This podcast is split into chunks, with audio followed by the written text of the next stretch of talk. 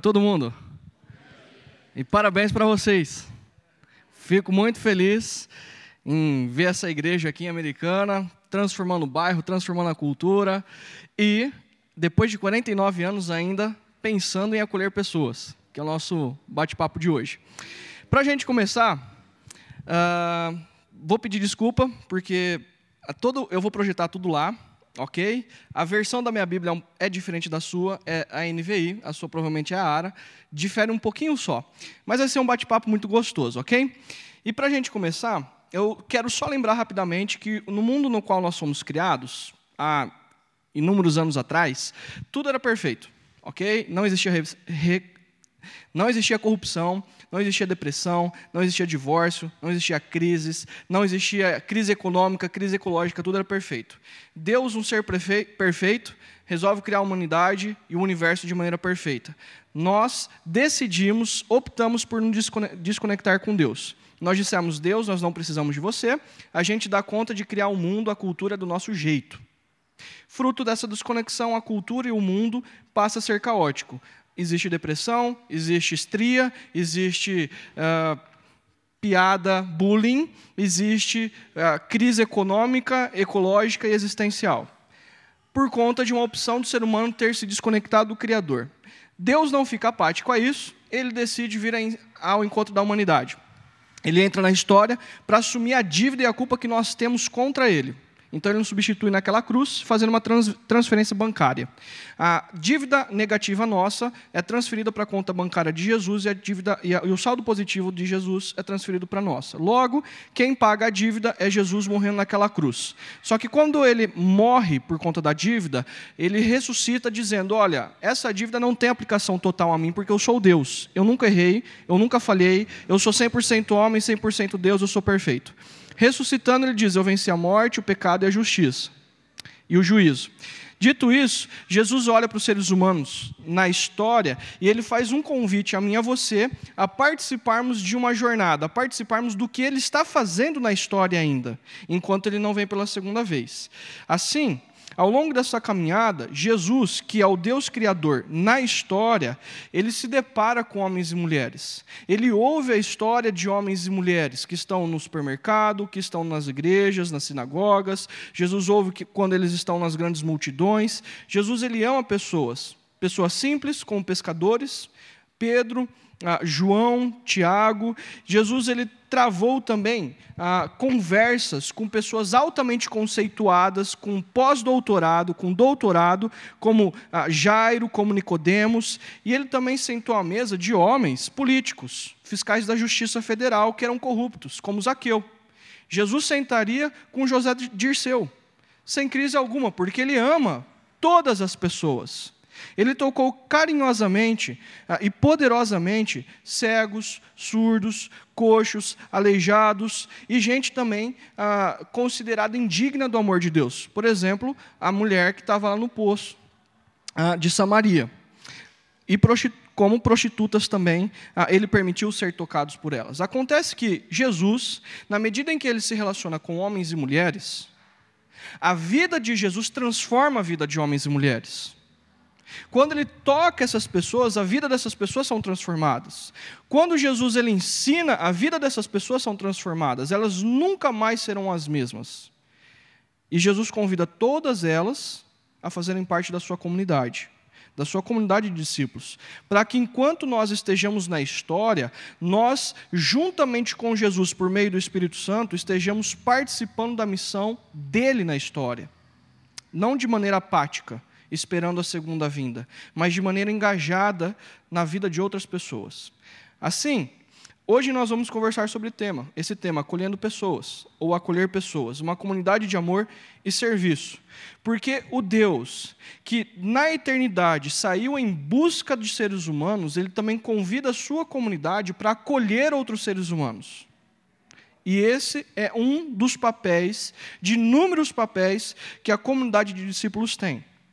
Assim, eu quero convidar você a perceber que quando Jesus se relaciona com os seus discípulos, num momento específico, é, no momento da, da ceia, Jesus ele coloca o DNA da sua comunidade, da comunidade de discípulos acolhedores.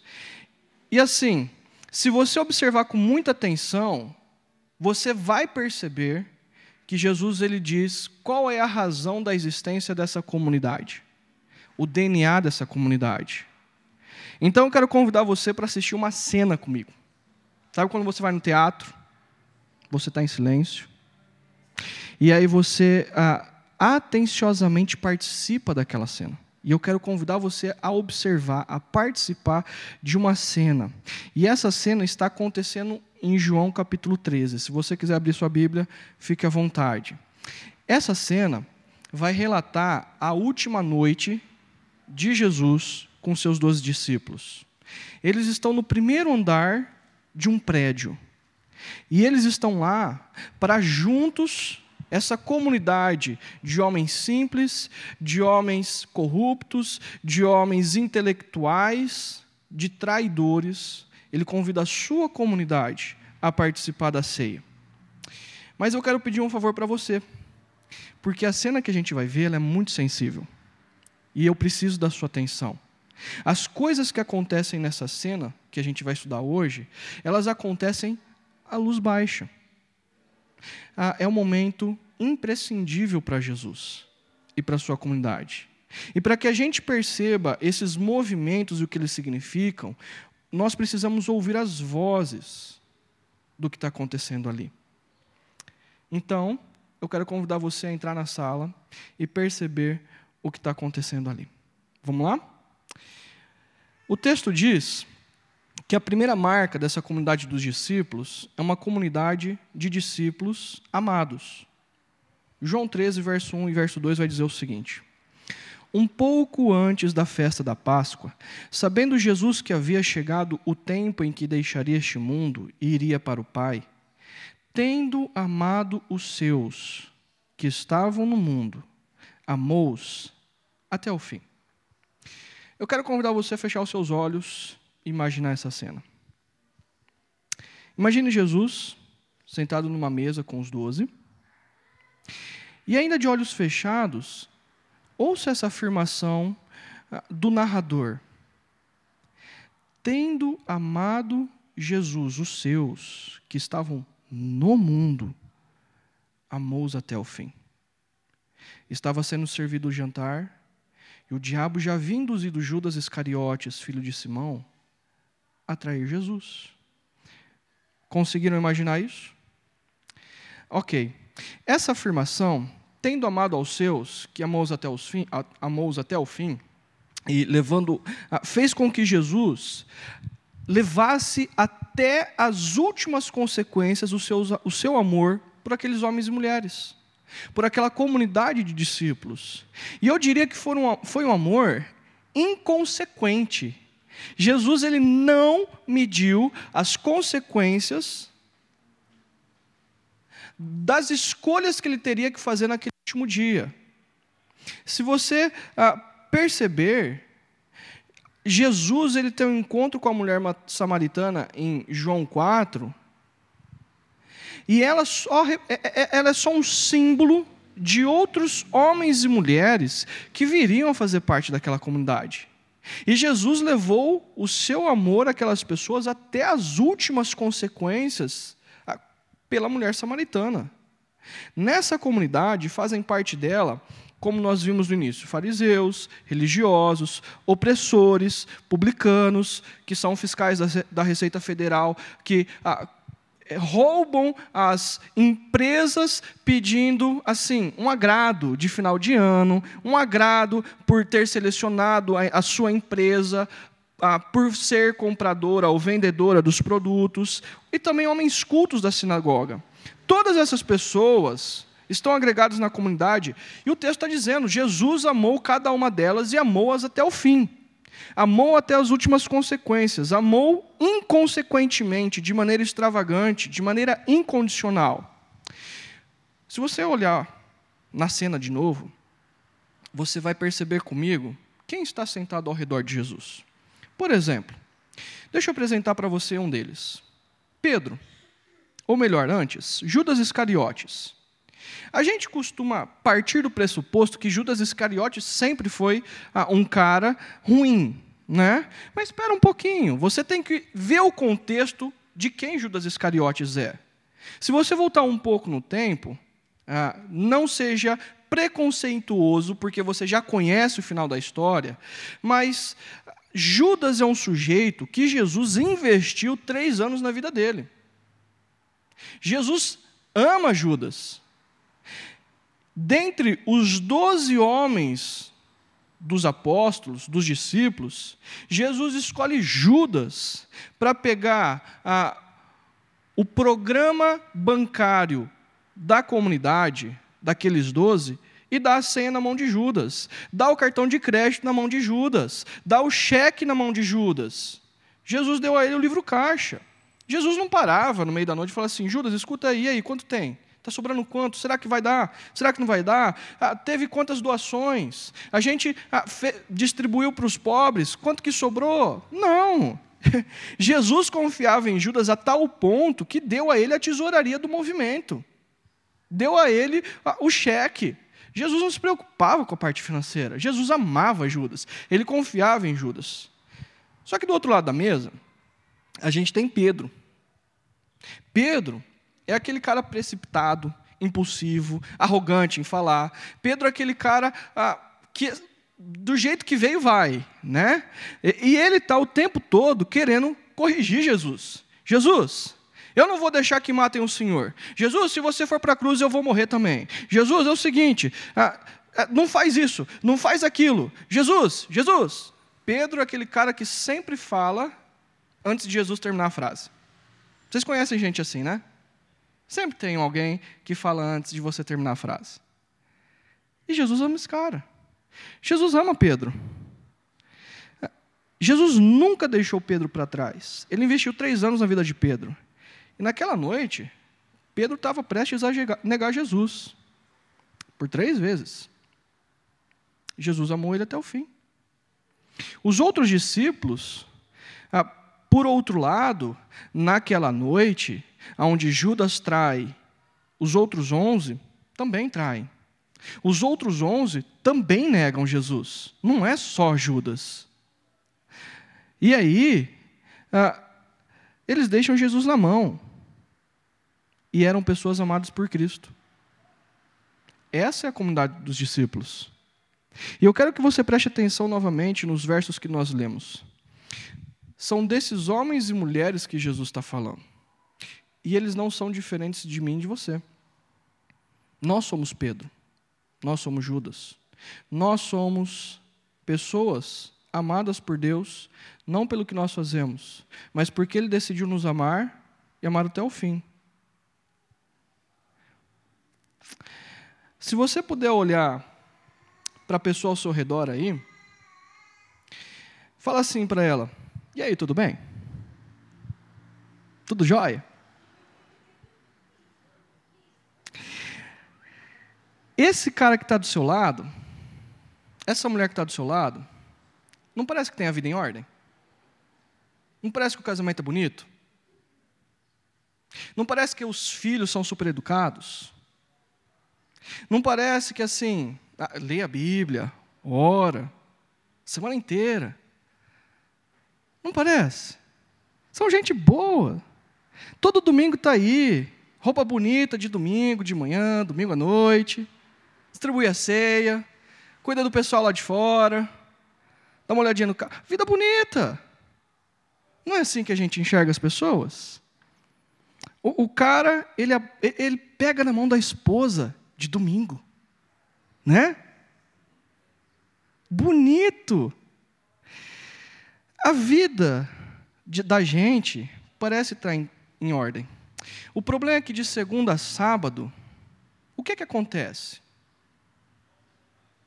Nós somos gente, pessoas normais. Nós somos pessoas normais. Nós não somos o que nós somos de domingo. E a pergunta que eu quero fazer para você é o seguinte: você acha que a pessoa que está do seu lado é diferente dos discípulos de Jesus que estão nessa cena? E Jesus está acolhendo essas pessoas amando essas pessoas. Você tem a pretensão de achar que o nível dos discípulos de Jesus melhorou ao longo dos anos? Você acha que depois que Jesus ah, iniciou a vida, a caminhada com eles, a vida dos discípulos assim melhorou totalmente? Eles se tornaram perfeitos? Você pensa assim: ah, Jesus aprendeu um bocado na primeira experiência que ele teve com aqueles discípulos que queriam mandar fogo do céu sobre duas cidades. E falou assim: não, eu vou abandonar esses caras. Eles não entenderam que maior é o que serve. Eles não entenderam que eu vim aqui para amar e acolher pessoas. Larga eles. Eles não entenderam nada depois de três anos. A pergunta é: olhando ao seu redor, você acredita mesmo que as pessoas são diferentes do que aqueles primeiros discípulos de Cristo? Você acredita mesmo porque elas frequentam uma igreja aos domingos, a vida delas muda e se tornam perfeitas? O que eu estou querendo dizer para você é que, da mesma maneira que Jesus amou aqueles caras durante três anos e a vida deles, ah, eles compreenderam quem Jesus era e olha lá, olha lá, porque Pedro ainda se converteria depois da ressurreição de Cristo. Você acha mesmo que eles foram muito diferentes de mim e de você? Não. A questão é: Jesus os amou e os amou até o fim, com amor incondicional. Esse é o ponto. E Jesus nos ama, não nos ama porque nós somos pessoas acima da média, porque as pessoas que acabam chegando na Igreja Presbiteriana Moriá, que está fazendo 49 anos de vida, são pessoas acima da média. Porque elas não são, como eu e você não somos. Até porque Jesus não nos ama porque nós somos moralmente bonitos, moralmente religiosos. Porque se Jesus resolver comparar eu e você com Ele, Ele é Deus, nós não. Então, não é pelo mérito e não é pela moral elevada, mas é porque Ele escolheu nos amar até o fim, levando até as últimas consequências de maneira incondicional. Tem crente que quando eu falo isso, o cara se arrepia, né? Aonde já se viu se falar isso? Esse monte de verdade, não gostei, né? Pastor, desculpa, porque se esse povo se convence de que Jesus ama eles do jeito que eles são. E eles resolvem, não pelo que eles fazem, mas por quem eles são, eles resolvem fazer o que eles quiserem. De Jesus, é, é pastor. Esse povo descamba, eles vão embora da igreja. Então a gente tem que colocar um monte de regra para eles para falar que Jesus ama eles pelo que eles fazem. Onde se viu ter um comportamento diferente? Não. Eu realmente acredito que quando nós compreendemos o que Jesus fez naquela cruz, graciosamente, nós nos rendemos única e exclusivamente pela fé, o amor de Jesus nos constrange. Primeiro, nos constrange existencialmente. E nos constrangendo existencialmente, nos constrange comportamentalmente. Simples assim. Jesus nos aponta única e exclusivamente para o seu amor. O que nos transforma de dentro para fora é o amor. Religiosidade, religiosidade transforma as pessoas de fora para dentro. Ou melhor, só por fora. Porque lá dentro, desculpa, não é assim. Por isso que Jesus nos acolhe por quem nós somos. Para que nos acolhendo por quem nós somos, nós nos derretamos pelo amor dele. Então gere transformação interior e exterior. Toda e qualquer transformação que não acontece pelo amor, mas pelo medo. Por exemplo, se o marido vira assim: Eu não gosto que você faz isso, para de fazer isso. A esposa vai fazer durante quanto tempo o que o marido está pedindo? Ou dá um chilique na esposa e a esposa fala: Eu já falei, faz 30 anos que eu estou falando a mesma coisa. Percebe a frase? Faz 30 anos que eu estou falando a mesma coisa. É óbvio que o marido não mudou. Porque pelo medo, pessoas não mudam comportamento. Pelo amor, pessoas mudam comportamento. Jesus não nos conquista por medo. Jesus nos conquista e nos acolhe pelo amor. Isso gera transformação na gente. Uma vida verdadeira de um discípulo.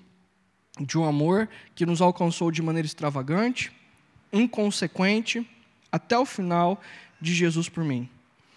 Essa comunidade de discípulos tem uma coisa em comum. E essa coisa em comum que eles têm, ah, que os une, é única e exclusivamente o amor de Deus e não a moral elevada. É por isso que, ah, por exemplo, se a igreja presbiteriana Moriá resolve acolher pessoas a partir de uma moral elevada, primeiro ela precisa fazer uma lista de regras, de princípios e valores de que pessoas de moral elevada possam entrar aqui. Agora, se elas imitarem o amor de Jesus, assim como eu e você, nós somos acolhidos não pela moral elevada. Nós somos acolhidos porque Jesus resolveu nos amar e ponto. Logo, não existe regras e não existe princípios e valores de moral elevada. Todos podem fazer parte. Todos podem ser acolhidos. É um bando de amados por Jesus. E o que nos une é Cristo. E essa comunidade não é só uma comunidade de pessoas amadas, mas também é uma comunidade de pessoas que foram servidas por Jesus. Ah, veja os versos 3 e 5. Jesus sabia que o Pai havia colocado todas as coisas debaixo do seu poder, que viera de Deus e estava voltando para Deus. Assim levantou-se da mesa, tirou sua capa, colocou uma toalha em volta da cintura. Depois disso, derramou água numa bacia e começou a lavar os pés dos seus discípulos, enxugando-os com a toalha que estava na sua cintura. Chegou-se até Simão Pedro, que lhe disse: Senhor, vai lavar os meus pés? Respondeu Jesus: Ó Pedro aí, você não compreende agora o que eu estou lhe fazendo. Mais tarde, porém, entenderá. Disse Pedro: Não, nunca lavará os meus pés. Jesus respondeu: Se eu não lavar os seus pés, você não tem parte comigo. Você não vai fazer parte da minha comunidade. Eu preciso servir você. Respondeu Simão Pedro: Ah, então faz o seguinte: não lava só o pé, não. Lava do pé à cabeça. Dá um banho. Né? Respondeu Jesus: Quem já lavou só os quem já se banhou com a minha presença, pelo meu amor, quem já se banhou precisa apenas lavar os pés. Todo o seu corpo está limpo. Vocês estão limpos, mas nem todos, pois ele sabia quem iria traí-lo. Por isso eu disse que nem todos, e por isso disse que nem todos estavam limpos. Para a gente compreender o que está acontecendo aqui, nós precisamos de quatro compreensões, quatro pontos ah, dessa cena. Primeiro ponto que a gente tem que entender é o costume cultural daquela época. Por quê? Num jantar organizado como esse, um evento como esse aqui, ah, o comum daquele contexto era sempre ter um escravo. Sempre ter um escravo. O que, que esse escravo ia fazer? A pessoa chegaria pela porta, o escravo teria uma bacia, uma toalha em volta da sua cintura, e o escravo lavaria os pés dos convidados. Aquele que fez o convite não lavaria os pés do convidado, dos convidados. O escravo faria. E você me pergunta, por que lavar os pés? Que humilhação para esse escravo, né? Deixa eu dar uma razão para você. Naquela época, não tinha banheiro em casa. Ah, eles faziam as necessidades fora e longe de casa. Ninguém tinha ducha, não tinha chuveiro. Quando tomava banho, era banheiro público, igual antigamente. Saia para fora de casa, banho geladão, né? Ou então ah, você ia fazer suas necessidades entrando aquele vento frio por debaixo da porta. Era assim. E aí você tinha a oportunidade de banhar-se perfeitamente no rio ou no banheiro comunitário. Só que ah, o que acontece é que quando você sai do banheiro público e vai até a sua casa e vai até uma festa, os seus pés encheram de poeira, estão sujos. E no mínimo você precisa limpar os seus pés. E naquela época o ambiente de jantar não era como as nossas mesas. As mesas daquela época eram baixinhas, talvez como esse segundo degrau aqui, no máximo esse terceiro degrau, e as pessoas se reclinavam à mesa. Elas não tinham uma cadeira. Logo, como a mesa era em formato de U, o pé da pessoa que estava na sua frente ia para onde? Próximo de você. E o seu pé que foi empoeirado ao longo de toda a caminhada ia para onde? Para a cara do outro. Logo, o risco de sujar, de contaminar, especialmente as, a mulherada, vai lavar o pé, moleque. É assim que funciona. Dessa maneira, precisava de uma condição mínima de higiene. No entanto, o texto também apresenta um erro logístico. Alguém furou. Por quê? Alguém escreveu, esqueceu o escravo. A comida estava lá, o cordeiro estava lá, as ervas da Páscoa estavam lá, o local estava bonito, enfeitado, tem flores, tem vela, está bonito. Só que esqueceu do pequeno detalhe. Quem vai limpar os pés? Quem vai lavar os pés? Quando os discípulos começam a entrar na sala, certamente aqueles homens que estavam inseridos dentro daquela cultura já sacou. Não tem quem lave o pé. Porque a primeira coisa que você vai fazer numa festa é lavar o pé. Erro logístico. Eles olham para a bacia, eles olham para a toalha, e eles olham um para o outro e falam assim: quem vai lavar o pé de quem aqui? Eu vou lavar o pé? Eu vou fazer as vezes do escravo? Todos se assentam com os pés sujos. E aí vem uma grande surpresa inesperada nesse texto. Quem se levanta para fazer as vezes do escravo? Quem se levanta para servir os discípulos? Jesus. Ele, o Criador do universo, se levanta, tira sua roupa, coloca uma toalha e pega a bacia e começa a lavar o pé de todos eles. Será que foi um erro lógico e de planejamento? Assim, eu chamo isso de uma surpresa divina pelo seguinte: o grande problema da religiosidade de igrejas que ao longo dos anos não refletem e não pensam e não praticam o um acolhimento com pessoas, uma igreja que ao longo dos anos se torna religiosa, né? Inclusive, versões cristão, protestante evangélico, católico, é que essa religiosidade, nós somos convencidos que nós precisamos servir a Deus. E se a gente não presta atenção no DNA de uma comunidade que é amada por Deus e servida por Deus, e não tatua, não carimba esse negócio na nossa cabeça, a gente se torna religioso. Porque a gente acha que o tempo todo nós temos que servir a Deus. Inclusive, eu cresci ouvindo que domingo era dia de servir a Deus. Porque nós precisamos servir a Deus. A pergunta é: Deus precisa do nosso serviço a Ele? Ou nós precisamos do serviço dele?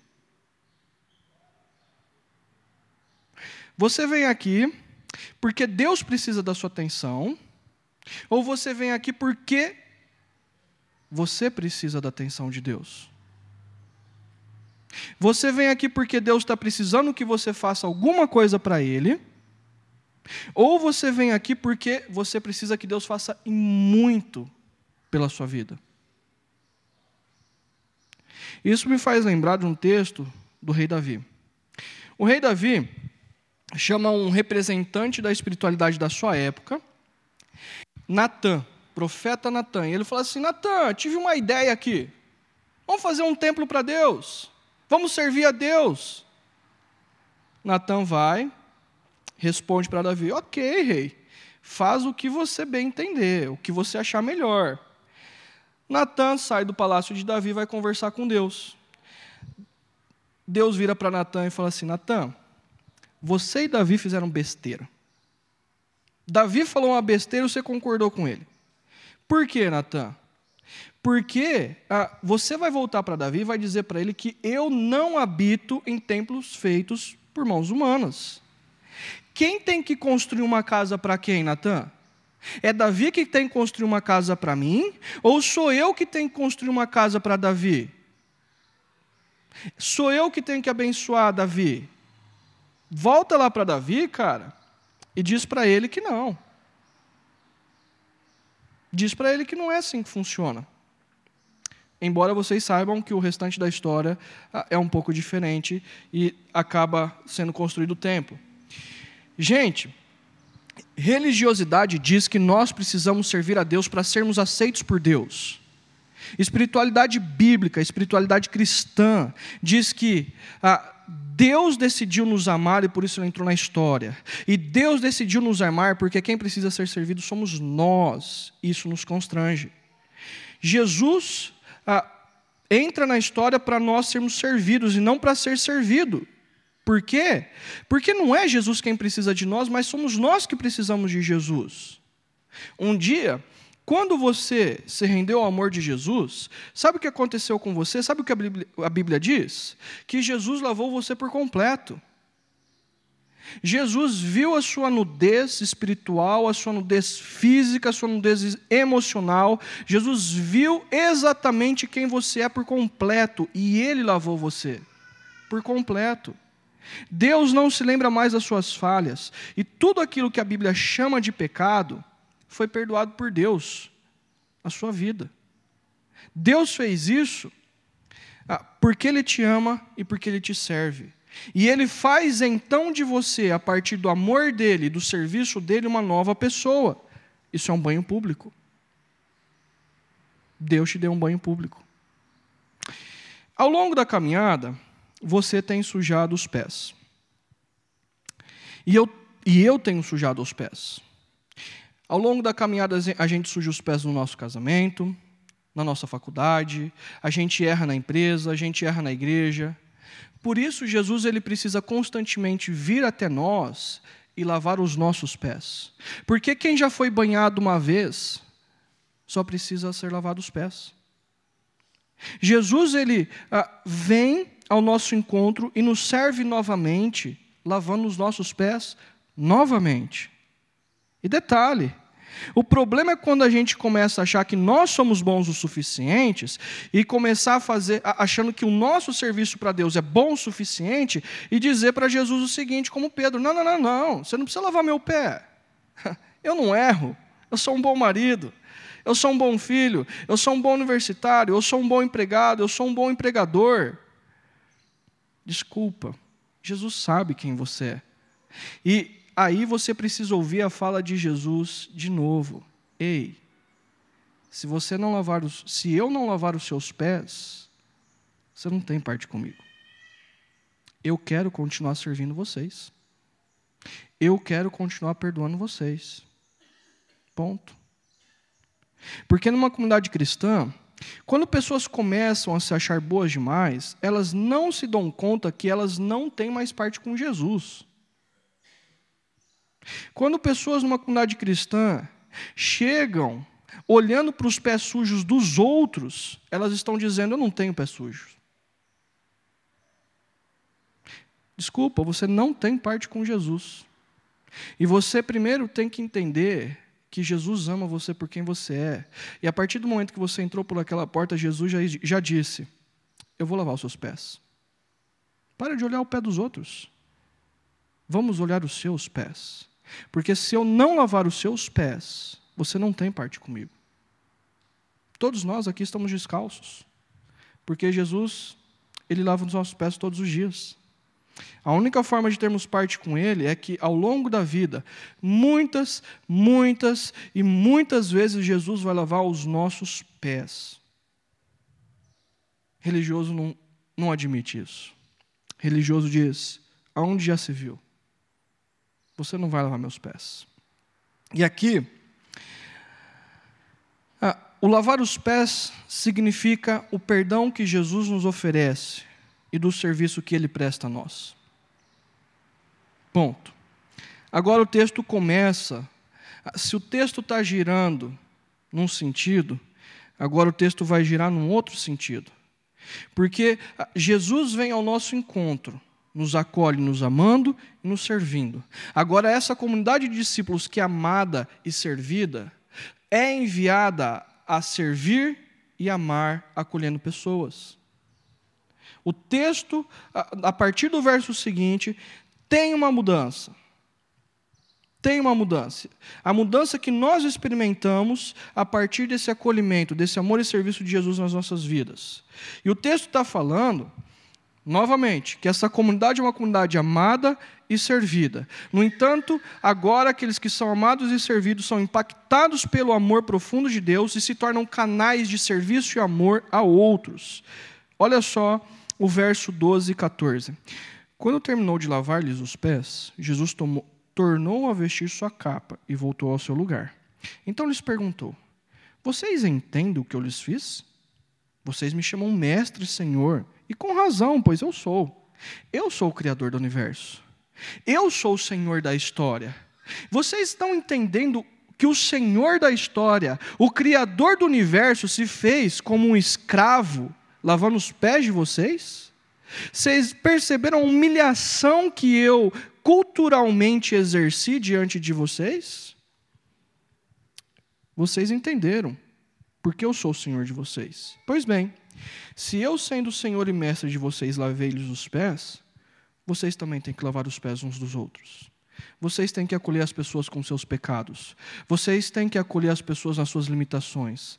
Vocês foram acolhidos, portanto, acolham. Eu lhes dei o exemplo para que vocês façam como lhes fiz. Digo-lhes verdadeiramente que nenhum escravo é maior do que o seu senhor, como também nenhum mensageiro é maior do que aquele que o enviou. Agora vocês que vocês sabem estas coisas, felizes serão se as praticarem. Caramba, muito rápido. Deixa eu destacar alguns versos rapidamente para você e vamos correr por conta do nosso tempo. Ah, não tinha aparecido? Vamos lá. Se eu, sendo Senhor e mestre de vocês, lavei-lhes os pés, vocês também devem lavar os pés uns dos outros. Verso 14. A questão é: ah, então você é um bom empresário de americana? Ah, você é um bom professor de americana? Você é um bom ah, funcionário destacado no seu meio, na sua área? Você é um bom advogado? Você tem graduações? Ah, você tem diplomas na sua parede? Você é um funcionário destacado na sua empresa? Ok. Mas desculpa, Jesus é o Criador do universo. Jesus é o Deus que entrou na história para servir sua vida. Jesus é o cara que capacitou você cognitivamente, intelectualmente, fisicamente, para exercer o serviço que você faz. Isso não veio de você, isso veio de Jesus. E ele não levou em conta nada daquilo que você faz. E se você chegou onde você chegou, não é só por conta da sua capacidade, mas é porque Ele deu condições para você chegar onde você chegou. E Ele não leva em consideração nada das nossas atitudes. Ele pega a toalha, ele pega a bacia e diz: Eu vou lavar os pés de vocês. Da mesma maneira que eu tenho lavado os pés de vocês, eu quero que vocês façam isso com outras pessoas. Ponto. Não é moral, é graça.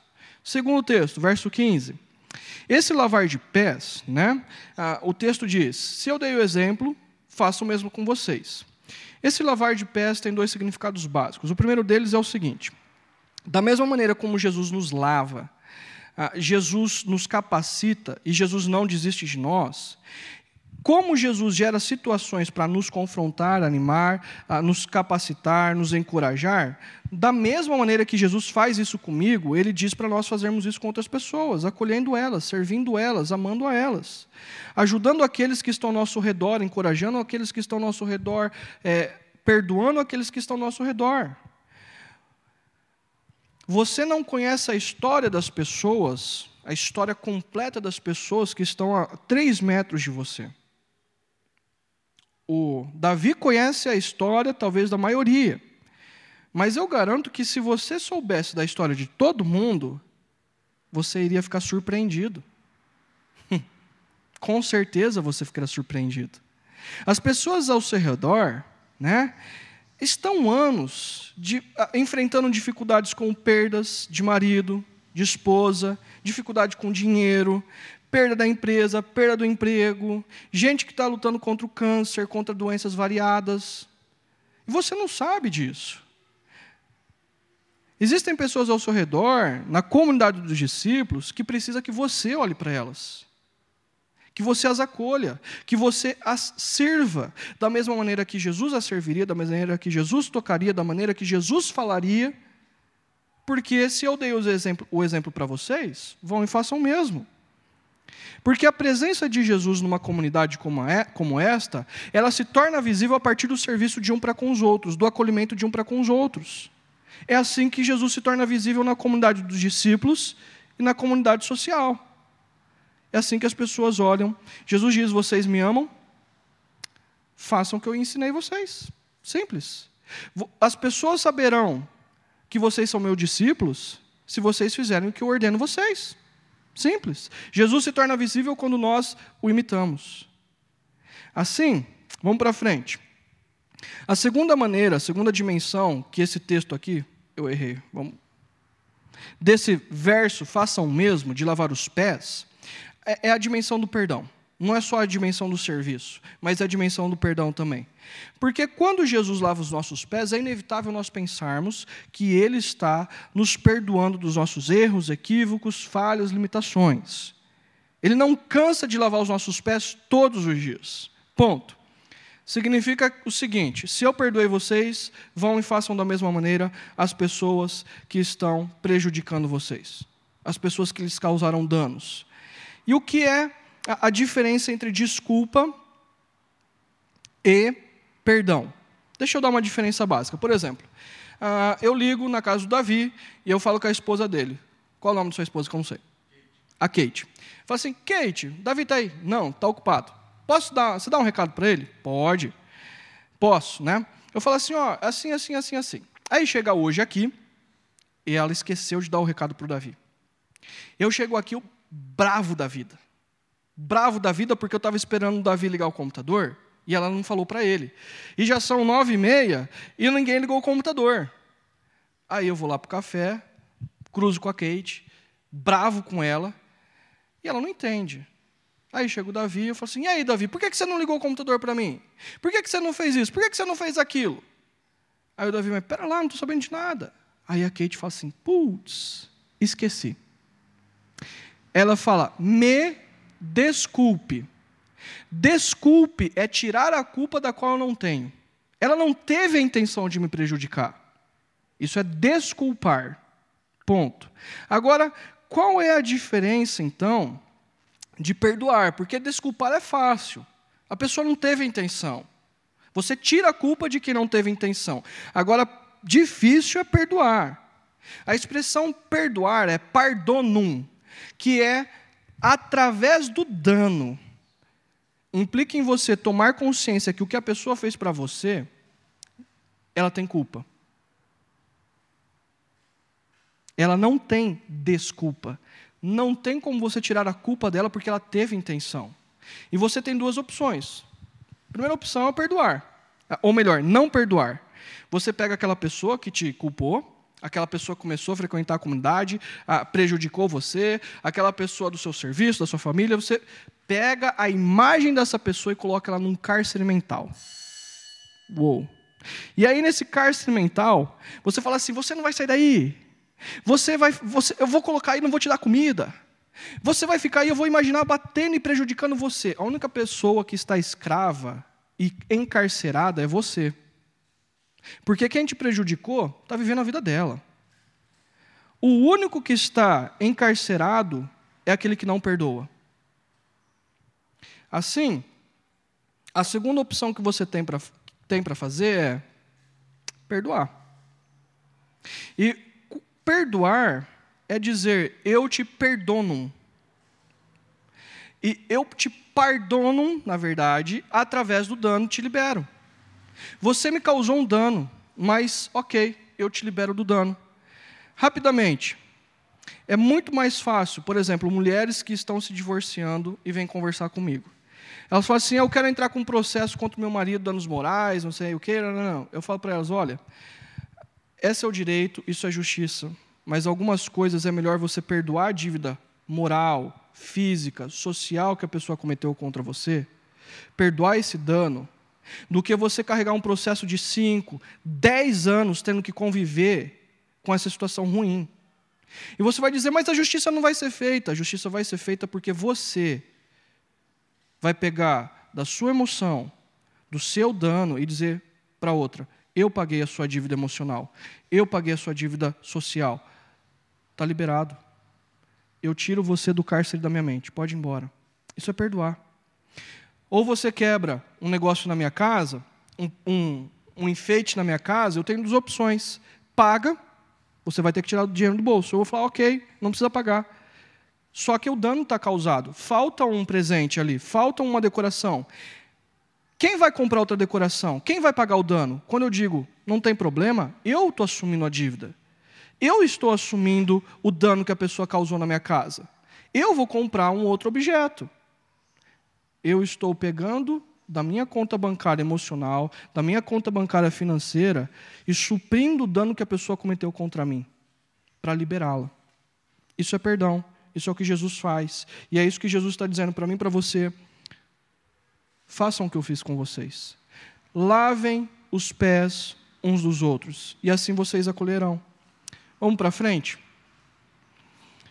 Quarto e final, essa comunidade é uma comunidade de diamantes, porque Jesus diz: ah, Um novo mandamento lhes dou: amem-se uns aos outros como eu os amei. Vocês devem amar-se uns aos outros, com isso todos saberão que vocês são meus discípulos. Se vocês me amarem, se vocês se amarem uns aos outros. Primeira coisa: amor não é sentimento. Sentimento é coisa de Hollywood. Ei, mas o texto não está aparecendo, né? Vamos lá. Sentimento é coisa de novela da Globo, sentimento é coisa de Hollywood, porque eles envolvem uma sensação positiva e falam isso é amor, isso é amar. Pergunta: se Jesus ele ama os seus discípulos e os seus discípulos o traíram, e ele tivesse como conceito de amor sentimento positivo, paixão, euforia, Jesus teria morrido e ido até o final pelos seus discípulos? Não. Segundo a perspectiva bíblica, amar é uma decisão de abrir mão do seu ego e da sua justiça pelo outro. Você está correto, mas porque você ama o outro, você abre mão de você mesmo. Amar é uma decisão, e Jesus tomou a decisão de nos amar e amar até o fim. É por isso que muitos casais de namorados, de noivos, recém-casados não dá certo. Porque eles falam assim: caiu na rotina, não tem mais amor, não tem mais euforia, não tem mais sentimento positivo. Nenhum casamento dura. Porque casamento tem muito sentimento negativo. Ponto. Agora, se amar, que é a perspectiva bíblica, é a decisão de abrir mão do seu ego pelo outro, amar comporta sentimentos positivos e amar comporta sentimentos negativos. E eu sempre vou abrir mão do meu ego pelo outro. Quanto tempo dá para ficar casado assim? Para sempre. É por isso que o amor de Jesus por nós é para sempre. E mais, o amor gracioso de Deus se manifesta através do outro. Dessa maneira,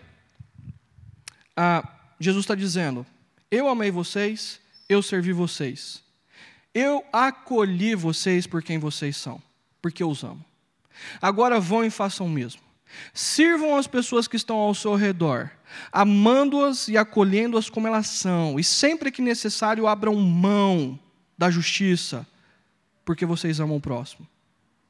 Abram mão de que vocês estão corretos pelo próximo.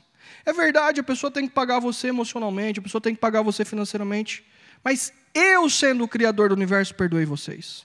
Façam o mesmo. Lavem os pés uns dos outros. Amem uns aos outros. E a gente precisa aprender a amar. Amizades são rompidas porque nós temos uma expectativa que Jesus não tem.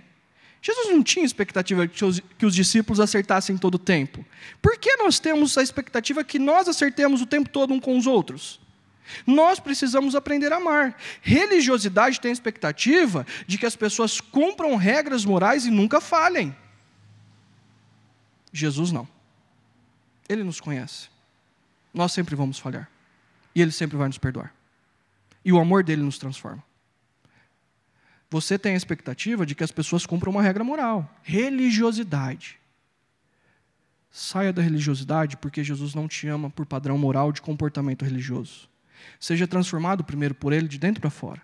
E aí você aplica isso acolhendo pessoas como elas são. Ame-as como elas são. Perdoe-as por quem elas são. Simplesmente, ah, abra mão do comportamento religioso que você tem na sua mente e ame elas por quem elas são. Restaure suas amizades. Restaure a sua família. Restaure a, a, a sua família maior.